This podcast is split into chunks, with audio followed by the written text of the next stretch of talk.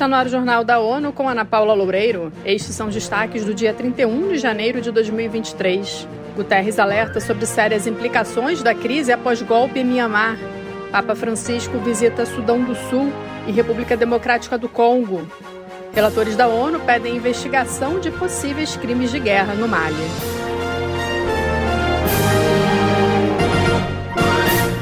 Myanmar marca neste 1 de fevereiro dois anos de mais um golpe militar ocorrido no país. O secretário-geral da ONU expressou solidariedade ao povo birmanês em suas aspirações democráticas por uma sociedade inclusiva, pacífica e justa. O secretário-geral António Guterres defende a proteção de todas as comunidades birmanesas, incluindo a minoria muçulmana rohingya, que antes mesmo do golpe era alvo da violência.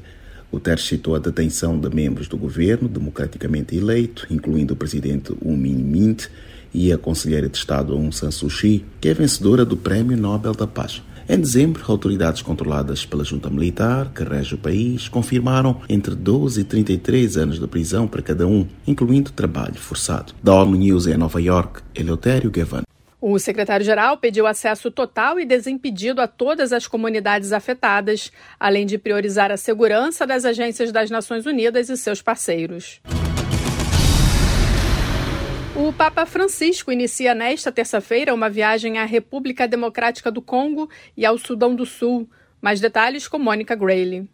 O Programa Mundial de Alimentos, PMA, acredita que a presença do chefe da Igreja Católica nos dois países africanos atingidos por conflitos ajude a combater a fome.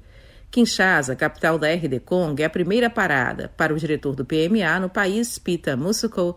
O Papa vai chamar a atenção para a situação de milhões de vítimas da fome.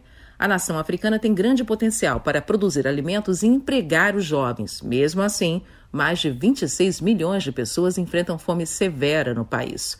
Segundo o PMA, RD Congo e Sudão do Sul estão entre os mais frágeis do mundo. Ambos enfrentam efeitos arrasadores de confrontos e a construção da paz. Da ONU News em Nova York, Mônica Grayle. O Papa Francisco deve se reunir com pessoas deslocadas por conflitos e desastres naturais.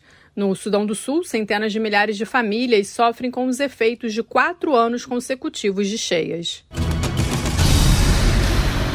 Relatores de direitos humanos da ONU pediram nesta terça-feira uma investigação independente e imediata sobre graves abusos dos direitos humanos e possíveis crimes de guerra e contra a humanidade cometidos no Mali. Segundo os especialistas, as violações foram cometidas pelas forças do governo maliano e por mercenários do grupo Wagner, que tem sede na Rússia. Desde 2021, os relatores estão recebendo denúncias de execuções terríveis, valas comuns, atos de tortura, estupro e violência sexual. São casos de saques, detenções arbitrárias e desaparecimentos forçados na região de Mote, que fica no centro do Mali e outras partes. Os relatores estão preocupados com relatos de que, ao longo de vários dias, no final de março passado, as Forças Armadas do Mali e militares particulares do Grupo Wagner teriam executado centenas de pessoas.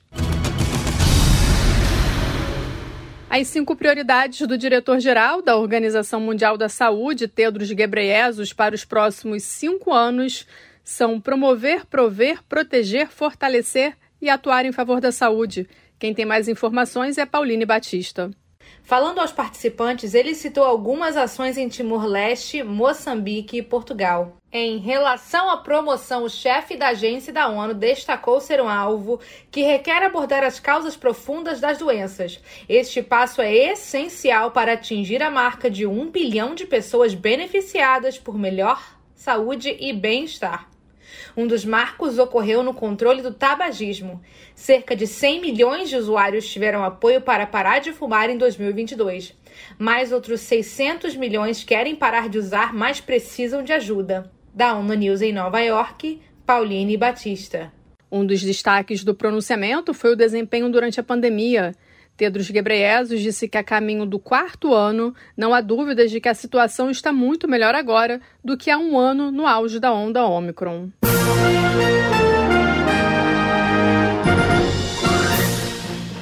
Esse foi o Jornal da ONU. Confira mais detalhes sobre essas e outras notícias no site da ONU News Português e nas nossas redes sociais. Siga-nos no Twitter, arroba ONU News.